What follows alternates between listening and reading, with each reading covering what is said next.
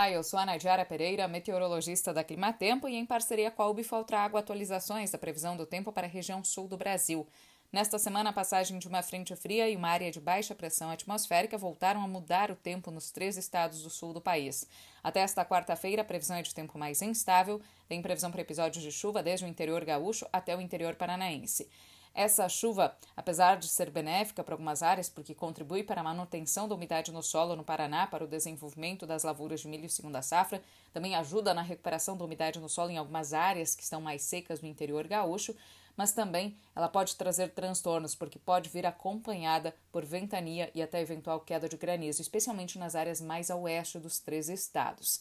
A partir da quarta-feira, a chuva reduz, começa a se tornar mais isolada, com menores volumes acumulados, e a partir da quinta-feira, as instabilidades se afastam e dão lugar a uma massa de ar seco e um pouco mais frio, que vai garantir tempo aberto no decorrer da segunda metade da semana e também vai deixar as temperaturas mais baixas durante a madrugada.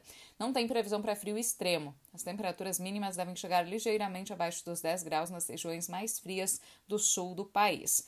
Mas ao longo da segunda metade da semana, além do tempo mais aberto, teremos essa grande amplitude das temperaturas, com madrugadas mais frias e tardes com temperaturas máximas em rápida elevação até o final de semana. Até o domingo, a temperatura máxima volta a atingir 30 graus em algumas localidades, especialmente do interior gaúcho.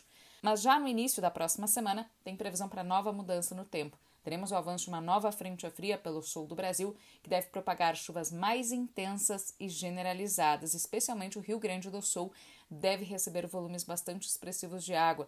Nas áreas de divisa entre o Rio Grande do Sul e Santa Catarina, pode chover mais de 70 milímetros. Algumas localidades pontuais podem receber mais de 100 milímetros. Então, é uma chuva que ajuda na recuperação da umidade no solo, mas também pode trazer transtornos. E após a passagem dessa frente fria, teremos um novo declínio das temperaturas, um declínio mais acentuado e abrangente sobre os três estados do sul do país.